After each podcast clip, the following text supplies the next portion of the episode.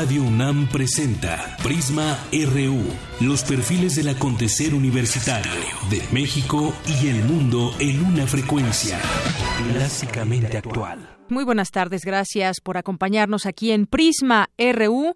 Son las 13 horas con 4 minutos. Finalmente terminan ya las campañas electorales, así que vamos a tener pues más oportunidad de escuchar contenidos en vez de todo esta, todos estos comerciales que hemos escuchado durante todo este tiempo. Ya le platicaremos acerca de que hoy es el, pues ya empezamos en la veda electoral, ya no se pueden hacer públicas las distintas eh, encuestas que se llevan a cabo. Y bueno, pues hoy le adelanto, tendremos una mesa de análisis y debate acerca del acoso sexual. Vamos preguntándole usted qué opina sobre este tema que se ha puesto en eh, pues en la mesa de análisis, en la mesa de diálogo incluso con las propias autoridades. Platíquenos qué piensa usted de este tema y sobre todo pues ya la Ciudad de México va a implementar en próximos días, después ya que pasen las elecciones del próximo domingo, va a implementar el un silbato para que en el transporte público las mujeres puedan eh, puedan hacer una llamada de auxilio cuando estén siendo acosadas. Vamos a platicar sobre este tema también con una, una, autoridad de la ONU y vamos a platicar también con una académica de la UNAM y tendremos aquí estudiantes que nos platicarán al respecto de este tema. Así que comenzamos.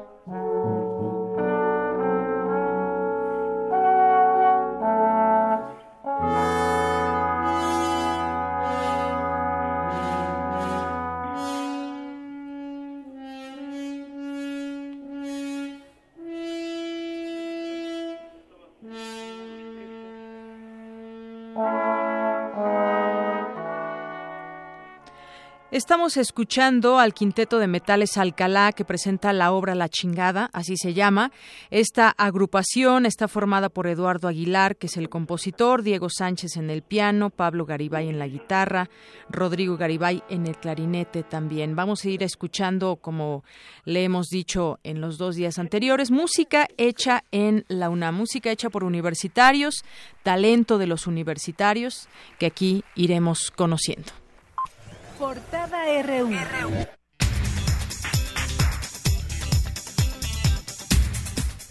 Y arrancamos en la información. Población mexicana sigue con malos hábitos de lectura, al menos en este caso no es de los más recurrentes en nuestro país. Tendremos la información más adelante con mi compañera Virginia Sánchez.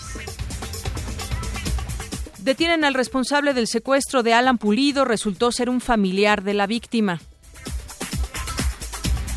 Maestros de la coordinadora se manifiestan en el Senado. En Comitán, Chiapas, simpatizantes de la CENTE rapan a seis directores y supervisores de escuelas que tenían listas de inasistencia. La CEP advierte que habrá sanciones por estos actos. Bueno, que ya también la gente responde y dice que ellos no fueron y se tendrán que deslindar responsabilidades. Ya sabe, de pronto tenemos distintas versiones que dan las autoridades, que dan los propios integrantes de la CENTE, así que vamos a ver realmente quiénes fueron estas personas que raparon a estos eh, maestros integrantes de escuelas. Por su parte, la Comisión Nacional de los Derechos Humanos abrió una queja de oficio por estos hechos ocurridos. Maestros de Oaxaca paralizan la capital y advierten que continuarán con los bloqueos. Y seguimos mal en la contaminación. Activan fase 1 de contingencia en el Valle de México. Este miércoles, pues como ya le hemos estado informando a través de las, frecuencias de Radio UNAM, hoy nos circulan los vehículos con engomados rojo y azul y terminación de placas 3, 4, 9 y 0, sin importar el tipo de holograma. Al momento, la calidad del aire es regular. Ya veremos qué dice el reporte de las 3 de la tarde. Hoy terminan las campañas electorales con miras a los comicios del próximo domingo. La Organización para la Cooperación y el Desarrollo Económicos bajó a 2.6% su previsión de crecimiento para nuestro país en este año. Y detecta el SAT a otros 27 implicados en Panama Papers, ya suman 323 aquí en México. Y el presidente Enrique Peña Nieto promulgó la Ley Federal de Zonas Económicas Especiales. La Coparmex acudió a la Organización para la Cooperación y el Desarrollo Económicos para denunciar al Congreso mexicano por retraso en la ley anticorrupción. Y los tiburones rojos del Veracruz podrían dejar el Estado si el PRI no gana la gubernatura este domingo. Indígenas que forzaron la renuncia de la presidenta municipal de Chenaló, Chiapas, Rosa Pérez, denuncian persecución. La ciclista Daniela Campuzano será la banderada de la delegación mexicana que irá a Río 2016. Esta noche México frente a Chile rumbo a la Copa América. Y me voy a enlazar con mi compañero Jorge Díaz porque está de visita en nuestro país la ministra de Salud de Francia. Cuéntanos, Jorge, adelante. Hola, Deyanira, muy buenas tardes. Te saludo. Marisol Turén acaba de estar aquí en la Universidad Nacional, en Ciudad Universitaria. Ella es la ministra de Asuntos Sociales de la Salud y Derechos de las Mujeres de Francia. Sin duda, una conferencia magistral que dejó eh, pues prácticamente boquiabiertos a todos los que estábamos ahí presentes, habló del modelo social en Francia, que es un modelo universal y solidario, habló de la migración, de que los muros no funcionan ni nunca han funcionado en todo el mundo. Más adelante los detalles de esta conferencia magistral que arrojó datos interesantísimos que más tarde te platicaré de Yanira. Muchísimas gracias, Jorge. Y hoy, primero de junio, Marilyn Monroe cumpliría 90 años. Se cumplen ya 49 años del álbum Sargento Pimienta de los Beatles, considerado el mejor de la historia. Y hoy, como le comentaba, tendremos una mesa de análisis aquí en Prisma RU con el tema de acoso sexual, acoso en el metro. Déjenos sus comentarios. Aquí en las redes sociales tenemos nuestro Twitter, arroba PrismaRU, tenemos un Facebook, PrismaRU, nuestra página de internet, www.radiounam.unam.mx. Yo sé que muchas personas nos sintonizan por esta vía en varias partes de México y del mundo, así que les mandamos muchos saludos y también a quienes nos están sintonizando a través de nuestra frecuencia de FM 96.1. Nuestro teléfono en cabina 55 36 43 39. Queremos conocer tu opinión. Síguenos en Twitter como arroba PrismaRU. Para nosotros, tu opinión es muy importante. Síguenos en Facebook como PrismaRU. Este 5 de junio habrá elecciones en 14 estados de la República. En 12 de ellos se renovará gobernador. Y en la Ciudad de México se integrará a la primera Asamblea Constituyente. Proceso Electoral 2016. Sigue la cobertura especial de Radio UNAM. Entérate de lo más relevante de la jornada el domingo 5 de junio de 2 a 3 de la tarde y de 8 a 9 de la noche por el 96.1 de FM y el 860 de AM. Radio UNAM. Clásicamente informativa. Ladies and gentlemen, this is Showtime from Mexico City. Con ustedes, el sonido.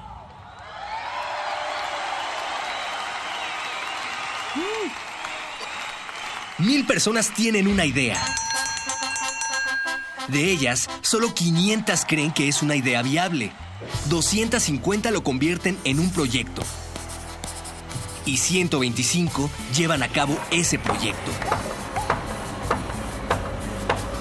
Solo 62 buscan la convocatoria adecuada. Y 31 la encuentran. 15 de ellos terminan su solicitud a tiempo. Y 7 cumplen con los requisitos completos.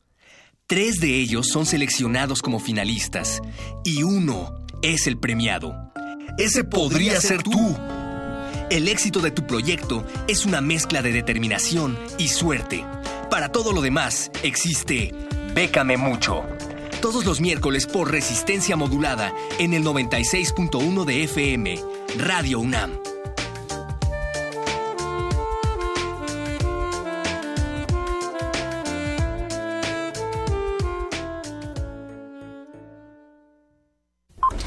¿Sabías que...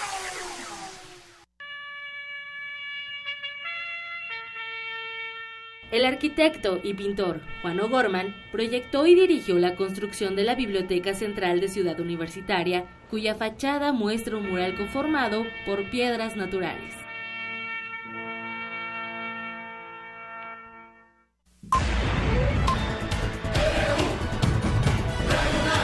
Prisma RU. Vamos a platicar con la doctora Ana Huesmes García, ella es representante en México de las Naciones Unidas para la Igualdad y el Empoderamiento de las Mujeres. Doctora, bienvenida, muy buenas tardes. Hola, muy buenas tardes, Yanira. Buenas tardes a toda tu audiencia. Como usted sabe, este tema del acoso sexual es un tema que nos ocupa, nos preocupa en una ciudad tan grande como lo es la Ciudad de México y hemos tenido registros de que esta práctica continúa, pero eso no es lo más grave, sino que también muchas veces no se le da seguimiento a esas denuncias o las mismas mujeres a veces prefieren no denunciar por todo ese trámite engorroso. ¿Usted qué, qué nos puede decir al respecto de este tema? Las cifras que ustedes tienen, el tema en sí de cómo está el problema en México. Sí, pues como tú dices, la violencia contra las mujeres para la ONU es la violación de derechos humanos más extendida a nivel mundial. Ocurre en tiempos de paz, ocurre en tiempos de conflicto, ocurre en los hogares, pero ocurre también en los trabajos, en las universidades, en el espacio público y se caracteriza todavía por altos niveles de impunidad. Esto ha empezado a cambiar en los últimos años, los países están desarrollando legislación, las sociedades están empezando a tomar conciencia, lo vimos en las marchas, por ejemplo, que se hicieron en México bajo la convocatoria de Vivas Nos Queremos. ONU Mujeres desde el año 2008 ha lanzado un programa que se llama Ciudades Seguras para las Mujeres que estamos desarrollando en la actualidad en 20 ciudades en el mundo, que van, en el caso de, de México, es la Ciudad de México. Muy bien, doctora. Eh, aquí en México, justamente usted hablaba, en 20 ciudades están llevando a cabo distintos programas. Aquí en México recientemente se anunció un silbato antiacoso en donde las mujeres se les va a repartir un, silbato, sobre todo en el transporte público, y cuando, cuando toquen el silbato, pues significa que alguien, algún hombre las está acosando y entonces la autoridad tendría que actuar. Pero más allá de tomarlo tal vez con esa seriedad, ha sido motivo de burla porque pues no se piensa que con un silbato se pueda acabar el acoso. ¿Usted cómo ve este programa en particular que está implementando o que implementará en algunos días la Ciudad de México? Pues definitivamente no puede haber una estrategia única. O sea, tiene que haber un mecanismo de prevención. Las medidas de alerta, ya sean botones de pánico, ya sean silbatos, cualquier otra medida que se utilice en alerta tiene que tener una respuesta eficaz e inmediata. Nosotros un poco la recomendación que hemos hecho al gobierno de la ciudad es que primero se valide en un espacio eh, cerrado. La intención es positiva, generar alerta, generar este, respuesta ciudadana, generar eh, lo que está en el silencio, ponerlo en ruido. El ruido se ha usado en varias estrategias de prevención de delito como disuasorio. Este, Entonces la pero, eh, intención es buena, digamos, pero y ha funcionado en otros lugares. Vamos a ver aquí en México cómo funciona. Sí, eh, desde ONU Mujeres no tenemos una evidencia concluyente para recomendar esa intervención en espacios abiertos, pero va a haber que analizarla de acuerdo a cómo funciona en la Ciudad de México, pero definitivamente lo que sí decimos es que tiene que ser parte de una estrategia integral. ¿Concibe usted en un mecanismo realmente efectivo contra el acoso que no sea la educación de la sociedad? Es decir, si no tenemos ya esa educación, decía al principio, cultural, ¿qué se puede hacer este tipo de cosas y otros programas podrán apoyar a que esto, tal vez esta práctica se pueda erradicar en algún momento? Pues sí, hay cambios de largo plazo, como tú dices, Yanira, que son cambios culturales, porque no olvidemos que la violencia es la expresión extrema de la desigualdad y la discriminación. Hay medidas que tienen resultados a corto plazo. Doctora, por último yo le preguntaría, ¿usted tiene alguna eh, información acerca de qué ciudades, en qué ciudades las mujeres son más acosadas? Me imagino que no en todas es igual y en qué lugar ubicaríamos a México. Pues mire, nosotros estamos hablando de una pandemia mundial. Para que usted se haga una idea, México, la Ciudad de México tiene cifras similares a París. Cerca del 95% de las mujeres han tenido alguna forma de ofensa sexual en el espacio público. O sea, estamos como al nivel de París, tiempo. digamos. Cerca, más del 95%. Más del 95. Este, han tenido algún tipo de ofensa sexual en el espacio público. O sea, estamos hablando de todas, de todas las mujeres y, y, pues si con las estudiantes de la UNAM, con las posiblemente todas tengan una experiencia como, como que contar en este sentido. Creo que todas las mujeres la tenemos. Pues doctora Ana Huesmes García, representante de México en las Naciones Unidas para la Igualdad y el Empoderamiento de las Mujeres. Muchas gracias por estos minutos con Prisma RU aquí en Radio UNAM. Pues muchas gracias a Radio UNAM. Demos el paso este, para la igualdad de género. Eh, invitamos a todos los hombres eh, que escuchan Radio UNAM a sumarse al cambio a través de nuestra plataforma G4C, este, que está disponible en red y a seguirnos pues a través de nuestros canales ONU Mujeres MX, tanto en Twitter como en Facebook. Muy bien. Muchas gracias, doctor. Hasta luego. Hasta luego. Buenas tardes. Campus RU.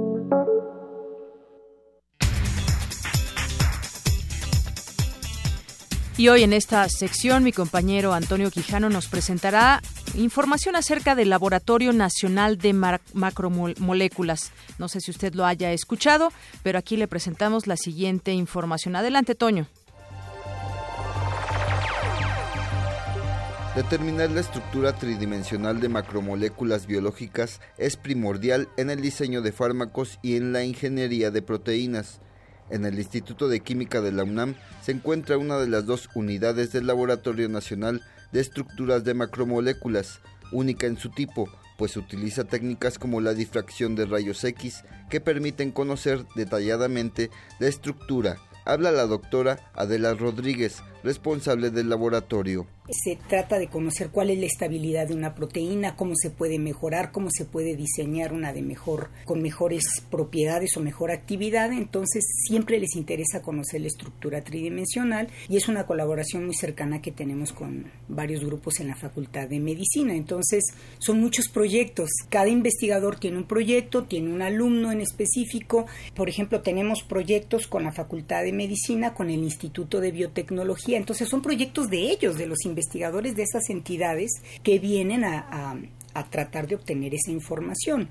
El laboratorio ofrece los siguientes servicios al público en general, cristalización de proteínas, caracterización de los cristales, colecta de datos de difracción de rayos X, procesamiento de los datos y la determinación de la estructura tridimensional. Además, cada año ofrece el curso teórico práctico Cristalografía de Proteínas a estudiantes de posgrado. Entonces este curso les permite conocer el software y todo, todos los pasos desde la cristalización hasta la obtención de la estructura tridimensional y bueno, esto ha ayudado a que más grupos se interesen en esta técnica y sigan siendo usuarios. Por otra parte, también tenemos personas interesadas en hospitales, en instituciones del, de la República Mexicana, por ejemplo, el Instituto Nacional de Pediatría ha sido nuestro usuario, el INMEGEN, el IPICIT, la Universidad de Ciudad Juárez, Chihuahua, Hermosillo. Entonces sí tenemos colaboraciones, ahorita hay un grupo interesado en Campeche, entonces sí hay muchos grupos interesados en conocer la estructura tridimensional de alguna proteína que tiene ciertas características y que si no se conoce la estructura es difícil hacer relaciones, estructura, actividad, etcétera. Este importante espacio de investigación integra los esfuerzos del CONACIT, del Instituto de Química de la UNAM, y del Centro de Investigaciones Químicas de la Universidad Autónoma del Estado de Morelos, entidad que se encarga de la resonancia magnética nuclear. Para Radio UNAM, Antonio Quijano.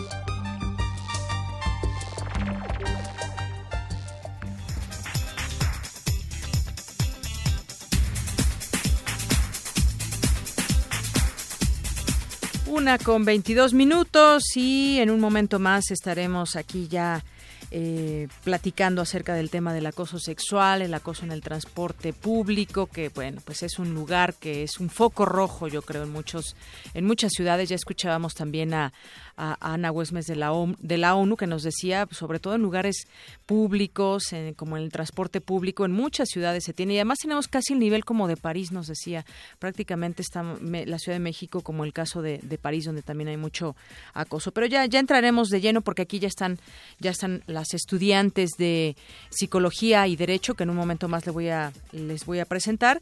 Y en un momento más también tendremos aquí a, eh, a la psicóloga Ana Erendira Niño Calixto de la UNAM para que nos hable de este tema.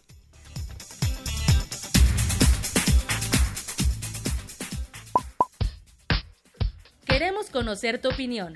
Síguenos en Twitter como arroba PrismaRU. Para nosotros, tu opinión es muy importante. Síguenos en Facebook como Prisma RU. La noche es para la resistencia. Los viernes para celebrar la vida. ¿Cómo empiezas el fin de semana? En resistencia modulada queremos saber. El Buscapiés, la radio brújula para las noches de viernes. Haz que tu fiesta suene en el cuadrante. Todos los viernes 23 horas por el 96.1 de FM. Radio UNAM. El rito comienza en el escenario. Los sonidos emergen, deambulan por el recinto, se cuelan en los oídos y estremecen los sentidos. Festival Intersección. los encuentros sonoros de Radio UNAM. Todos los viernes a las 21 horas en vivo desde la sala Julián Carrillo. Escúchalos a través del 96.1 de FM, www.radiounam.unam.mx o ven a Adolfo Prieto 133 Colonia del Valle, cerca del Metrobús Amores. La entrada es libre. Debate RU. Ante las constantes denuncias por acoso contra mujeres en el transporte colectivo, el gobierno de la Ciudad de México ha implementado algunas medidas que intentan disminuir el problema, como la división de vagones en el metro para su uso exclusivo o mayor presencia de policías en algunas estaciones. Radio UNAM salió a las calles para conocer la opinión de las usuarias. Esto fue lo que respondieron.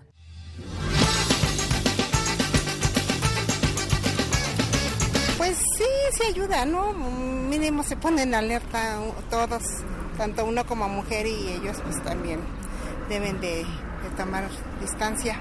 Es este nada más algo así muy superficial porque en realidad los, se supone que la parte de adelante es de las mujeres y siempre se suben los hombres. Siempre aunque estén las vallas naranjas se pasan los hombres y no pasa nada. Entonces creo que no no se ha puesto medidas realmente bien. No van a ayudar en nada, obviamente. Cuando tú sufres un acoso y lo quieres ir a denunciar, no pasa absolutamente nada. Es más, vas dentro de los vagones y eso nadie te ayuda. Y entonces en lugar este, de que pues la gente se una y te ayuda a defenderte del acosador o algo, no con violencia, ¿no? Pero por lo menos denunciándolo, ¿no? Pues no, parece ser que pues todo el mundo lo ve normal, ¿no? Me parece que está bien, pero que sí se puede prestar a otras cosas. O sea, tengamos que llegar a que los vagones se tengan que separar porque los hombres te pueden o se pueden prestar a hacer algo. Creo que también se puede prestar a que algunas mujeres este hagan cosas indebidas, o sea, ya sea que le peguen a un hombre o, o le, o sea, vayan contra él por el simple hecho de que a lo mejor ellas también están percibiendo algo que no es así. Prisma RU. programa con visión universitaria para el mundo.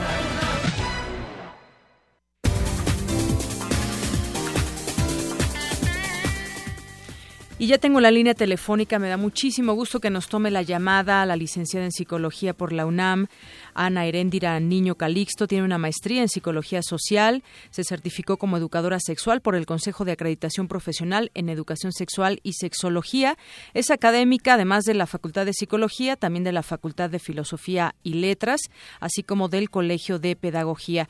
Bienvenida, ¿cómo está eh, maestra Ana Heréndira Niño Calixto? Buenas tardes y mucho gusto de participar con ustedes. Pues cómo ve este tema, la buscamos a usted porque pues desde el desde el punto de vista psicológico nos interesa saber qué está pasando con este tema, de pronto tratar de entender por qué tenemos una sociedad, yo diría, pues agresiva en este sentido con las mujeres. ¿Qué nos puede decir de este tema de de acoso, maestra? Bueno, me parece que el acoso es una expresión más de eh, la educación en género que tenemos, donde los hombres han aprendido de, manera eh, socialmente aceptada a cosificar a las mujeres y convertirlas en objetos y sobre todo en objeto sexual. Por lo tanto, las mujeres dejamos de tener eh, decisión, de, dejamos de tener eh, un, una autonomía de tal manera que ellos puedan usar nuestro cuerpo, nuestra eh, actividad para eh, beneficio de ellos, ¿no? Por lo tanto, dejamos de ser personas para ser objetos y con un objeto puedo disponer de él como este yo prefiera. Y en ese sentido, eh, pues al convertirnos en objeto sexual disponible, pues entonces pareciera que al transitar en el transporte público, pues somos objetos disponibles en el transporte público. Sí, qué terrible, maestra, que se dé este tipo de situaciones. Yo lo veo desde, desde el punto de vista también, ¿por qué, ¿por qué hay estos agresores? Tenemos una sociedad enferma de alguna manera y también del caso de las mujeres, porque quienes llegan, hay muchos tipos de, de acoso y también grados, yo diría, de acoso, porque no es lo mismo, pues que nos digan a lo mejor algunas palabras o eses, a que nos toquen o a que incluso se llegue a una violación. Todo el tema psicológico que también nos afecta a las mujeres. Sí, sí, claro. Y, usted menciona que tenemos una sociedad enferma. Yo le diría que eh, los hombres violentos, los hombres agresivos, los hombres violadores, no son personas enfermas, son hijos sanos del patriarcado. Hijos sanos del patriarcado. Son hijos sanos del patriarcado, fíjate. O sea, creo que eso cambiaría porque no es que, que los jóvenes, los hombres adultos, los niños inclusive, eh, sean personas enfermas. Es que han sido educadas así porque en tanto hombre y sobre todo en tanto masculino, quiere decir que ellos ejercen un poder. Y tenemos al niño que de repente desde los dos, tres años se acerca y pellizca las piernas, ojalá la prenda de ropa y, y, lo que decimos es, ay, qué chistoso, qué gracioso, ¿no? Y reafirmamos esos comportamientos. De tal manera que ellos van aprendiendo que hay una disponibilidad de las mujeres para estar a su servicio. O sea que completamente también eso tiene que ver con un tema cultural y de educación, maestra. Totalmente.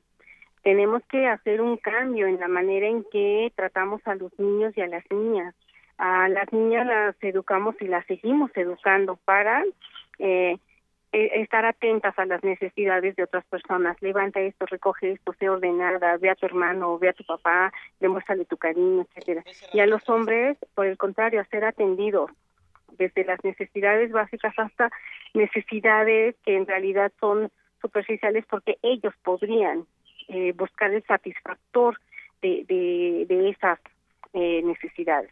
Y en ese sentido, pues mamá siempre está disponible, ¿no? Posteriormente las hermanas, posteriormente la pareja y posteriormente cualquier mujer donde yo tengo una necesidad, ahí está esa mujer a la cual cosifico y en ese momento pues descargo sobre ella este ejercicio de poder. Cerrando ya, sí. Cerrando, dígame, dígame. para terminar, el acoso sexual se convierte entonces también en un ejercicio de poder y en un ejercicio de control sobre la otra persona y eso es lo que va a tener un impacto psicológico en las mujeres que son acosadas en el transporte público. Exactamente, un ejercicio de poder. Yo puedo eh, generar un acoso contra esa mujer y entonces nos quedamos de pronto indefensas en ese sentido, aunque ya ha ido creciendo este clamor, ha habido ya incluso un tema muy fuerte en redes sociales para eh, que las mujeres nos podamos ayudar entre nosotras y ya también entró la autoridad. Vamos a ver este tema de, del silbato que por lo menos se va a poner, yo no sé si como experimento tal vez en el transporte público. Eh, muy rápido ya para terminar, ¿qué me dice usted de este, pues del famoso hashtag Pito de Mancera, este silbato que se va a poner en el transporte público? Pues creo que es algo que realmente no va a resolver la situación del acoso sexual en el transporte público. En realidad es un silbato de doble filo, ¿no? Igual que puedo hacerlo sonar porque me están tocando, me están realmente violentando, como también lo puedo hacer sonar para afectar a terceros simplemente porque me vio feo, porque me cae mal o porque entonces aprovecho la situación. Creo que el, silbato no va a resolver la situación. eh, inclusive hay situaciones en las que en el transporte público alguien es acosada, es tocada y yo denuncio y los mismos policías me dicen, pues vamos a tener aquí cuatro horas detenidas.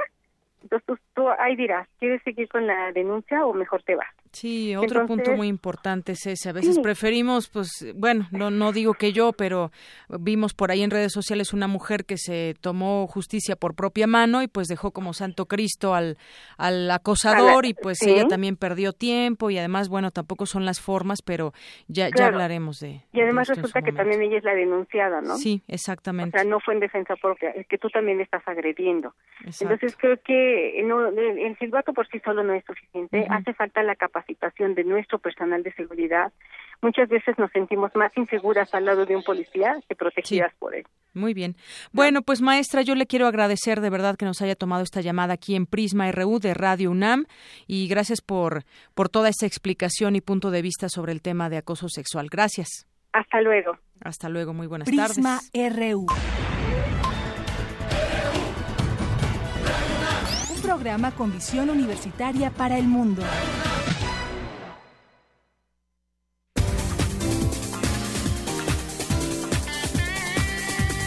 Bien, y aquí en Prisma RU tenemos nuestra mesa de análisis y debate. Hoy platicaremos del acoso sexual, acoso en el metro, en el transporte público.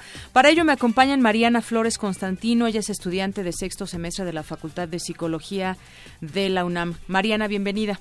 Hola, muchas gracias. Y también tenemos a Giovanna Lira Celada, estudiante de la carrera de Derecho de la FES Aragón. Bienvenida, Giovanna. Mucho gusto. Bueno, ya escuchábamos a la maestra que ahí va poniendo el dedo en la llaga. Dice, yo de plano pues no creo en este en este sistema que se va a implementar de parte de la ciudad con este silbato, porque creo que debe haber pues estrategias conjuntas, no, no solamente ese tema de, del silbato. Bueno, pues vamos a empezar contigo, Mariana, desde la óptica psicológica. ¿Cómo ves este tema? ¿Qué te parece ahora que además pues está en, la mesa, digamos, de, de, las noticias. ¿Qué te parece desde la óptica psicológica el tema del acoso sexual? ¿Qué nos puedes decir? Pues primero que nada yo creo que es algo completamente, bueno, no completamente, sino en parte cultural. Este, la educación que hemos tenido, tanto hombres como mujeres, difiere demasiado, concuerdo en ello con la profesora este a las niñas se nos educa de una manera y a los a los hombres de otra por desgracia por desgracia. Mm, este el hecho de que una vaya caminando por el metro por la calle por cualquier lugar y que te empiecen a chiflar que te empiecen a decir cosas morbosas o simplemente con la mirada acosadora que es completamente vulgar es completamente horrible para nosotras y por desgracia no sabemos a veces cómo manejarlo, a veces si ignoras, si haces caso, si no sabes ni siquiera qué hacer, ¿no? No sabes a quién recurrir porque no sabes si, si el ponerte a la defensiva te va a salir contraproducente. Así es, y, definitivamente pues afecta también la parte psicológica porque... Por supuesto. Cuando es el primer caso, dependiendo la edad, porque ahora, híjole, a, pues, niñas, ¿no? A niñas ya están siendo acosadas, no se saben defender, ¿no? Tal vez conforme vas creciendo te puedes defender, pero entre más pequeña, pues no. Justamente ayer estaba revisando este hashtag en las redes sociales de mi primer acoso y, es increíble cómo el, la mayoría de las, de las personas, eh, su primer acoso fue entre los 5 y los 10 años ¿Cómo es posible esto? O sea, cuando ya son niñas. Cuando son unas niñas, claro. Así es que no, no debería pasar en ninguna edad. Bueno, me gustaría ahora platicar contigo, Giovanna Lira Celada, desde tu punto de vista, desde la óptica más de, del derecho, porque ahorita que estaba platicando la maestra en la línea telefónica, decíamos este, este ejemplo donde una mujer pues tomó acción por propia, propia mano y ahora también ella resulta la acusada. ¿Tú cómo ves este tema? Considero que la población en general está demasiado desensibilizada al respecto de la violencia. No es solo una cuestión hombre-mujer. México en sí es un país demasiado violento y por ende es nuestro deber, o al menos este como, como ciudadanos, mantenernos al, al régimen de las reglas. Si uno toma justicia por su propia mano, lo único que haces es generar un círculo de violencia. Entonces, yo considero que si las normas están, hay que seguirlas. Al mismo tiempo, no podemos decir, no, es que ella tomó justicia por su propia mano y eso está muy mal y tomar medidas en contra de ella. Hay que verificar por qué la ciudadanía está intentando tomar justicia por su propia mano y corregirlo. Has, tomado, has tocado un punto muy importante. No solo es este tema de, no, no es decir, eh, mujeres contra hombres o al revés. No, no, se trata de eso, porque tenemos muchos aliados. Yo creo, yo sí creo que una gran mayoría de los hombres están de nuestro lado, y esos que no, que, que acostumbran estar acosando, pues esa es la parte que hay que atacar a través de, de las de la vía legal, nos decía, nos decía Giovanna, porque pues vamos a generar más violencia si empezamos a tomar este tipo de cosas por nuestra que de pronto sí da coraje. ¿A quién no le da coraje? Ahorita que tocabas el tema también este Mariana que decías que estabas revisando el hashtag de mi primer acoso, pues bueno, vamos a platicar. Yo te decía antes de entrar al aire, les decía a las dos, yo creo que todas tenemos una historia de acoso. Y no solamente una vez, desgraciadamente. Tal vez podamos compartir edades, ¿no? No sé cuándo fue tu primer acoso, ¿qué nos puedes decir, Mariana?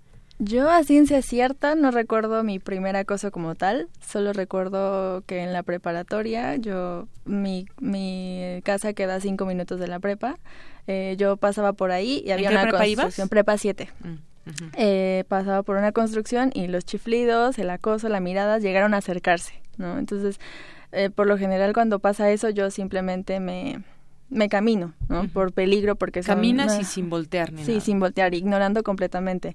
Eh, el sábado pasado, justamente, y salía de clase, iba con mi mejor amiga, entramos al metro, a los andenes, y este íbamos justamente a caminar para el lado de las mujeres, y dos señores, hombres, este, nos empezaron a decir cosas morbosas, a vernos mal, ¿no? Entonces yo me enojé, yo soy muy explosiva, pero en ese momento no les dije nada. Me acerqué al policía y le dije, oiga, este, esos dos hombres de allá, los señalé, eh, nos están diciendo de cosas a mí y a mi amiga. Y dijo, ¿quieres que les vaya a decir algo? Volteamos a verlos y los tipos cínicamente estaban diciendo hola con su mano de aquí estoy, fui yo el que te acosó, ¿no? O sea, llegamos a ese grado de cinismo. Este, obviamente en ese momento me dio muchísimo coraje de verdad quería ir a, hacer algo por mí, pero dije, no, no me voy a meter en problemas, si voy, igual y algo me pasa a mí. Y el policía de plano me dijo, ¿qué quieres? finalmente no les dijo nada. No les dijo nada, me dijo, tú ya estás del lado de las mujeres, ya, ah. ya no te va a hacer nada. Ahora vamos a ver qué sucede si en ese momento tú trajeras un silbato. Exactamente. Eh, eh, ejerces el ruido del silbato, silbas pues, y entonces vamos a ver qué hace el policía. porque yo me Porque nada sirve que silbes. No hizo nada, exactamente, no hizo absolutamente nada. Platícanos, Giovanna, ¿tú qué, qué experiencia has tenido con ese tema del acoso? Bueno, tal vez el primero no es el más importante que he sufrido porque en realidad solo fue una mirada lasciva de la que yo tengo conciencia, tenía como 10 años. La, la vez que más causó mella en mí fue, no tiene mucho, tiene como tres años, que iba precisamente en el metro y una persona se iba frotando en mí. Obviamente me enojé, volteé, le metí un golpe. No fue algo que esté bien, pero de cierto modo me defendí. Sí, exacto, fue en, defensa propia. Exactamente. Se abren las puertas, le hablo al policía y me dice, ¿y qué vamos a hacer, señorita? ¿No lo llevamos? Yo para esto entonces estaba en semana de finales y tenía un examen importantísimo eso de las 7 de la mañana, digamos que priorice lo urgente a lo importante. Entonces, obviamente por estas cuestiones de que uno tiene que ir, presentar denuncia o querella, en este caso era una denuncia, y perder todo este tiempo, no convenía mi interés personal, de cierto modo, a mis urgencias. Me fui presenté mi examen y este, este tipo se fue, pero esa es lo que yo considero que fue la más importante, sobre todo porque lo dejé ir y eso hasta la fecha me cala. Así es. Eso te, te cala porque no pudo tener su, eh, digamos, no este, cerramos el no cerró el ciclo de la denuncia y del castigo que, que merece. Pues sí, efectivamente, eh, gracias Giovanna Lira, estudiante de la carrera de Derecho de la FES Aragón. Yo creo que de aquí puede nacer, y por qué no, una petición a la autoridad. Eso que dices es muy importante. Muchas veces no denunciamos por el tiempo que, que eso implica. Tú podías, estaban en riesgo tus exámenes y no es algo expedito ni rápido. Puede ser que tal vez en algunas estaciones en las que tienen más conflicto sea eh, posible que desde ahí se generen las denuncias, que les tomen fotografías a estas personas y de esta manera pues ya podamos... Eh, ya podamos tener esta cuestión más más expedita. Bueno, pues ya para cerrar, yo les pediría que pues cierren con alguna alguna petición tal vez sobre esto que estamos eh, hablando del famoso silbato que se va a implementar. Tal vez sería muy interesante tener una plática después, a ver cómo está funcionando. Mariana Flores de la Facultad de Psicología, ¿con qué cierras? Bueno, pues yo quisiera agradecer la invitación, primero que nada. Eh, decir, eh, lo que pasa es que es un, yo siento que es un problema de educación. Yo veo que los en la en el en la línea de nuestra de la universidad, yo no a mí no me pasa eso. Es en con personas ya grandes que yo me doy cuenta que no tienen ninguna cultura, ningún tipo de educación. Yo creo que generar algo para que entre todos nos podamos ayudar, nos podamos eh, aconsejar, nos podamos educar sin necesidad de llegar a la defensa propia, porque eso no está mal, pero tampoco está bien, ¿no? Es algo que nos puede también poner en peligro y yo creo que tampoco el ignorarlo es bueno, porque yo yo lo he hecho he ignorado por ahora sí que por seguridad, pero buscar una manera de que eso se agilice y respecto al silbato, yo creo que igual concuerdo con la profesora Calixto, eso no va a funcionar. Luego muchas veces lo van a tomar como un juego, como una diversión, y justamente como ella misma lo mencionó, eso solo va a lograr que molestemos a otra persona o que nos molesten simplemente porque me empujó, me cayó mal. Muy bien.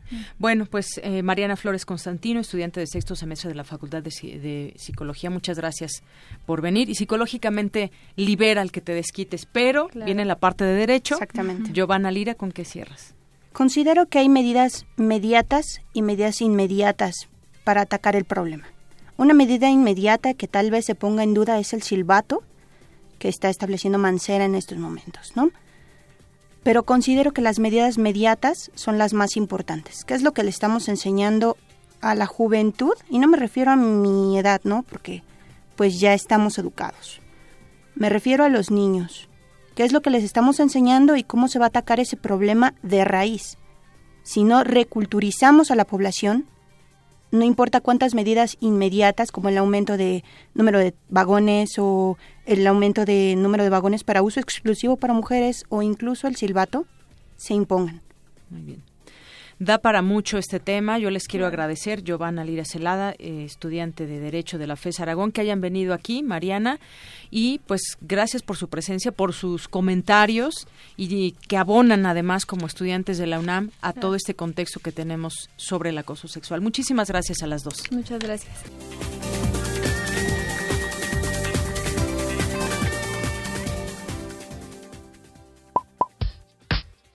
Queremos conocer tu opinión. Síguenos en Twitter como arroba PrismaRU. Para nosotros, tu opinión es muy importante. Síguenos en Facebook como PrismaRU. Este 5 de junio habrá elecciones en 14 estados de la República. En 12 de ellos se renovará gobernador. Y en la Ciudad de México se integrará a la primera Asamblea Constituyente. Proceso Electoral 2016. Sigue la cobertura especial de Radio UNAM. Entérate de lo más relevante de la jornada el domingo 5 de junio de 2 a 3 de la tarde y de 8 a 9 de la noche por el 96.1 de FM y el 860 de AM. Radio UNAM. Clásicamente informativa.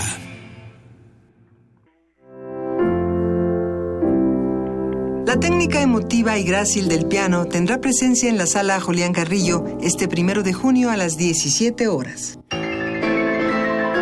Radio UNAM presenta a Rolando Valdés Pinal.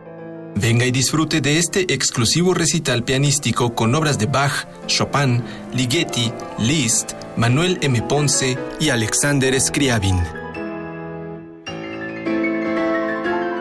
La cita es el primero de junio a las 17 horas en la sala Julián Carrillo, Adolfo Prieto 133, Colonia del Valle, a dos cuadras del Metrobús Amores. La entrada es libre. Más información en www.radiounam.unam.mx. Radio UNAM invita.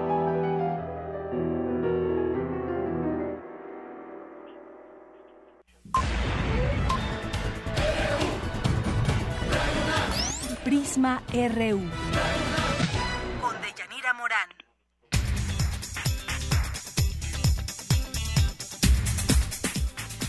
Regresamos una con 48 minutos. Me enlazo con mi compañero reportero Jorge Díaz porque nos tiene información acerca de la ministra de Salud de Francia que estuvo aquí en Ciudad Universitaria. ¿Cómo estás, Jorge? Adelante.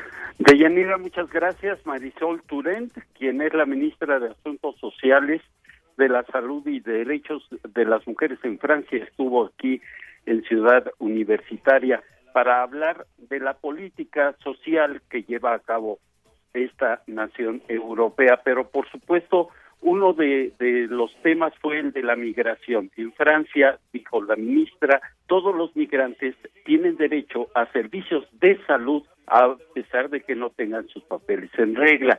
Eh, sin embargo, fue un poco más allá al mencionar que eh, la política de migración de Francia no permite los muros porque dijo nunca han servido y son ideas difíciles de digerir. Vamos a escuchar lo que dijo Marisol Turén.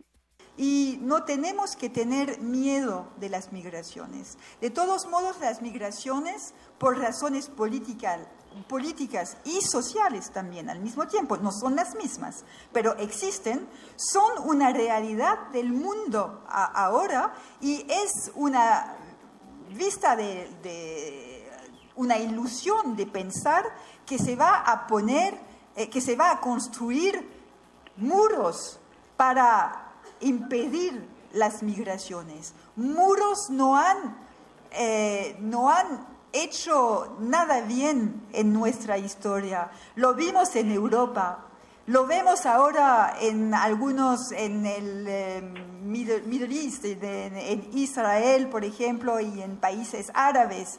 Y lo estamos viendo también en Norteamérica. Bien, de Yanira, pues por supuesto que habló de la política social de su país. En Francia se paga mucho dinero para poder conseguir una pensión.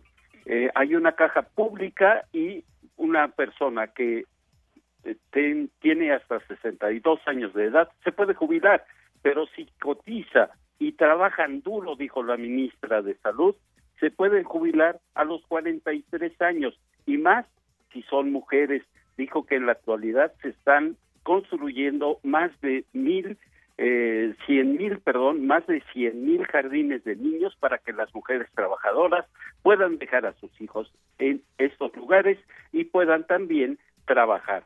Eh, eh, lanzó un mensaje al gobierno mexicano en cuanto a la política social que no debe estar separada, dijo, o depender de la política económica y de la, eh, los procesos electorales, en fin, siempre anteponiendo a los ciudadanos. Escuchemos lo que dijo en este mensaje que le envió a México. Mi mensaje en México hoy, en un país que es un país importante del mundo contemporáneo, a un momento de mundialización de nuestras economías, es que no tenemos que escoger entre la eficiencia económica y la protección social. Bien. Bien, de Yanira, y esto fue parte de lo que habló en una conferencia magistral que duró aproximadamente media hora y en la cual estuvo presente el rector de la UNAM, Enrique Grauer. Muy bien, muchas gracias, Jorge. Hasta luego. Hasta luego. Y nos vamos ahora con mi compañera Virginia Sánchez porque nos tiene información acerca del bajo índice de lectura en los mexicanos. Adelante, Vicky. Hola, Deyanira. Es un gusto saludarte al igual que a todo el auditorio de Prisma RU. El bajo porcentaje de lectura y el analfabetismo intercultural es un problema que permea nuestro país. Aquí la información. En un lugar de la Mancha, de cuyo nombre no quiero acordarme, el hábito de la lectura es una práctica que tiene enormes beneficios para el desarrollo cognitivo de los seres humanos. Sin embargo, no es muy común en nuestro país. La encuesta Cultura, Lectura y Deporte, Percepciones, Prácticas, Aprendizaje y Capital Intercultural, que forma parte de la colección Los Mexicanos Vistos por sí mismos, impulsada por la UNAM, revela que el 28.1% de los mexicanos lee con dificultad. También señala que alrededor del 47% de los encuestados nunca experimentaron una lectura por parte de sus padres durante su infancia. Un 23% dijeron que pocas veces y solo el 4.9% admitieron la lectura como rutina en su niñez. El doctor Andreas Polman, encargado de la investigación, habla con Radio UNAM sobre otros entornos estimulantes como los medios de comunicación y el sistema educativo que también son responsables de esta situación. En términos de, de estímulo por la escuela se encuentra algo para mí como extranjero muy interesante, conociendo desde una distancia el papel que ha tenido la educación pública en México a lo largo de la historia del país, eh, llama realmente la atención que una mayoría relativa sea de la opinión que se prepara mejor en las escuelas privadas para la vida cultural del país que en las públicas. Creo este dejamos para los políticos mexicanos para pensar sobre esto, reflexionar y esperemos mucho actuar. En términos de los medios de comunicación, se encuentra la televisión es la inexistencia de la cultura. Este es el medio de comunicación predominante para la grandísima mayoría de los encuestados. Muy pocos padres llevan sus niños a museos, a eventos deportivos, muy pocos los estimulan para practicar algún deporte.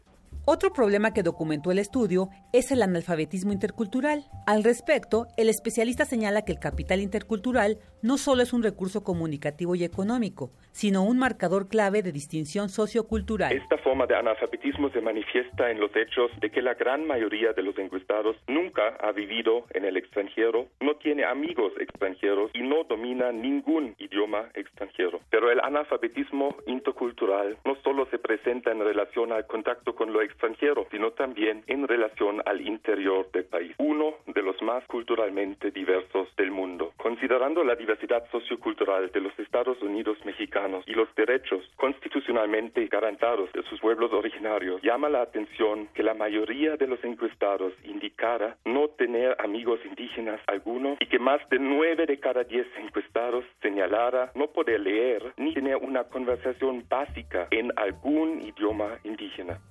Polman aseguró que la paz interna, la salud psicosomática, la cultura democrática, la prosperidad económica y el desarrollo sustentable del país dependen y dependerán, en gran medida, de una inversión significativa en entornos de diálogo y aprendizajes interculturales. Para Radio UNAM, Virginia Sánchez. Muchísimas gracias, Virginia Sánchez, Vicky Sánchez, nuestra compañera reportera. Bueno, hoy entre las notas nacionales destacadas, porque hay muchas, pero tenemos que elegir algunas de ellas, pues la que te, la que es hoy una de las notas principales, es que hoy terminan finalmente las campañas electorales y lo digo en ese tono porque pues nos han plagado de comerciales en torno a los partidos e independientes, ya finalmente el próximo domingo serán las elecciones. Aquí, por cierto, le invitamos a que nos escuche, tendremos dos programas, uno de 2 a 3 de la tarde y otro de 8 a 9 de la noche ya para tener pues lo que lo que haya surgido de toda la jornada electoral. Eh, algunos preliminares que ya se estén dando, pero luego de casi dos meses que tuvimos de actividad proselitista, hoy llegan a su fin, le decía, las campañas políticas. Algunos las califican como las más sucias de los últimos años, con el propósito de elegir gobernador, presidentes municipales, síndicos y diputados el próximo domingo 5 de junio. Y bueno, a partir de mañana, jueves, ninguno de los candidatos podrá realizar actividad alguna y debe estar muy atento el INE para que nadie pues haga proselitismo, ni mucho menos tampoco. Si hay encuestas, por ahí que hay muchas, una guerra de encuestas también, pues que tampoco se den a, conocer. Se pueden hacer, pero no se pueden dar a conocer. Y bueno, le decía que eh, muchos consideran que estas elecciones han sido pues las más sucias de los últimos años. Hemos visto una serie de descalificaciones y ahora pues nexos con el crimen organizado en algunos lugares. Los candidatos se han acusado, como en Veracruz, en Tamaulipas, en fin, en otros lugares también. Así que hoy finalmente pues ya será el último, el último día. Y los maestros ahí en Chiapas, en Oaxaca, por ejemplo, ya paralizaron la capital del estado. Integrantes de la sección 22, miembros de la Coordinadora Nacional de Trabajadores han bloqueado esta mañana la carretera federal número 175. Además, habían adelantado que cerrarían cuatro entradas y salidas para que pues eh, alguien vaya y les haga caso y puedan eh, negociar o puedan abrir un diálogo, aunque lo vemos difícil porque el secretario de Educación Pública dijo que hasta que acepten la reforma educativa es cuando podrán platicar con ellos. Así que esto no se ve fácil porque ellos, por su parte, no la van a aceptar. Aquí en la Ciudad de México también hay maestros en la CENTE que eh, pues han bloqueado incluso paseo de la eh, paseo de la Reforma, se ha cerrado y entonces ya sabe el tráfico y la nota que sigue se liga porque el Valle de México solamente hemos tenido 19 días limpios en lo que va del año. Y digo que se liga porque también todas esas concentraciones muchas veces donde los automóviles tienen que buscar otras vías pues se hace mucha contaminación. Van 152 días transcurridos este año. Solo 19 han sido limpios en el Valle de México.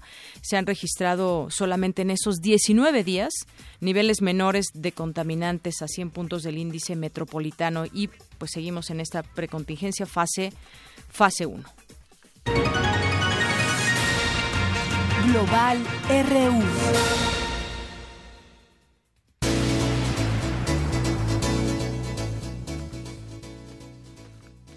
Bueno, y en la información internacional le tenemos todo el tema que ha destapado allá en Venezuela con el presidente Nicolás Maduro que ha hecho una serie de declaraciones porque pues todo pinta y si me permite usted el comentario todo pinta para que pues sea uno de los de los gobiernos que estén siendo afectados por muchas políticas que hay encima de él. Hay una hay una economía también muy sacrificada. La gente por supuesto, está molesta por todas estas eh, pues cuestiones no solamente políticas sino económicas. Cuando todos estos eh, problemas políticos llegan a la economía, la gente comienza a molestarse y entonces pues ahí vemos que es un foco rojo porque ya distintos gobiernos o por lo menos algunas instancias internacionales están observando cómo se está manejando el gobierno de Nicolás Maduro, quien ha llamado a una gran manifestación porque dice esto es eh, un pues un golpe que quieren dar a mi gobierno y en donde el imperialismo está de por medio. ¿Usted qué opina al respecto? Ya casi nos vamos, pero antes tenemos deportes. Zarpazo RU. Me voy con mi compañero Eric Morales. Adelante, Eric. ¿Qué tal, Deyanira? ¿Cómo estás? Buenas tardes a todo el auditorio. Esta es la información deportiva. El equipo femenil de la Cruz de la UNAM se adjudicó el campeonato de la Liga Universitaria en la especialidad 2016. Las universitarias concluyeron un gran año al terminar invictas la temporada. Habla José Ruiz, entrenador de la escuadra azul y oro. Satisfactoriamente obtuvimos un campeonato, las chicas salieron invictas. La próxima temporada se desarrollará a inicios más o menos del siguiente año. Es una invitación a las personas que nos están escuchando que formen parte de este deporte. Nosotros practicamos en el campo de usos múltiples que está a un costado de tiro con arco los días lunes, miércoles y viernes de 4 a 6 de la tarde. La selección mexicana de fútbol se enfrentará esta noche a su similar de Chile, como parte de su preparación rumbo a la Copa América Centenario 2016, que arranca este viernes. El encuentro se disputará en San Diego, California, a las 21 horas. La ciclista Daniela Campuzano será la banderada de la delegación mexicana que participará en los Juegos Olímpicos de Río de Janeiro 2016. La deportista azteca competirá en la prueba de montaña de su especialidad. Me siento muy muy feliz, esta es una gran oportunidad para mí y será un gran honor ser abanderada de la selección y pues sinceramente es algo que nunca me imaginé y que, que me llena de, de orgullo y alegría y les agradezco en verdad muchísimo que me hayan dado esta oportunidad. Hasta aquí el Zarpazo RU. Buenas tardes.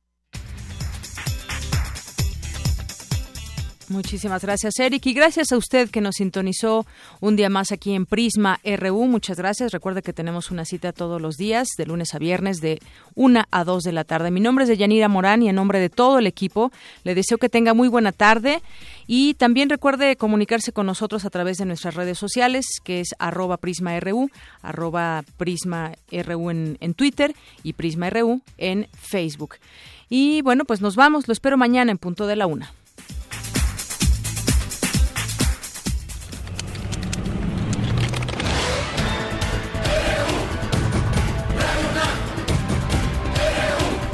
Prisma RU, los perfiles del acontecer universitario de México y el mundo en una frecuencia. De lunes a viernes, de 1 a 2 de la tarde. Radio UNAM, clásicamente informativa.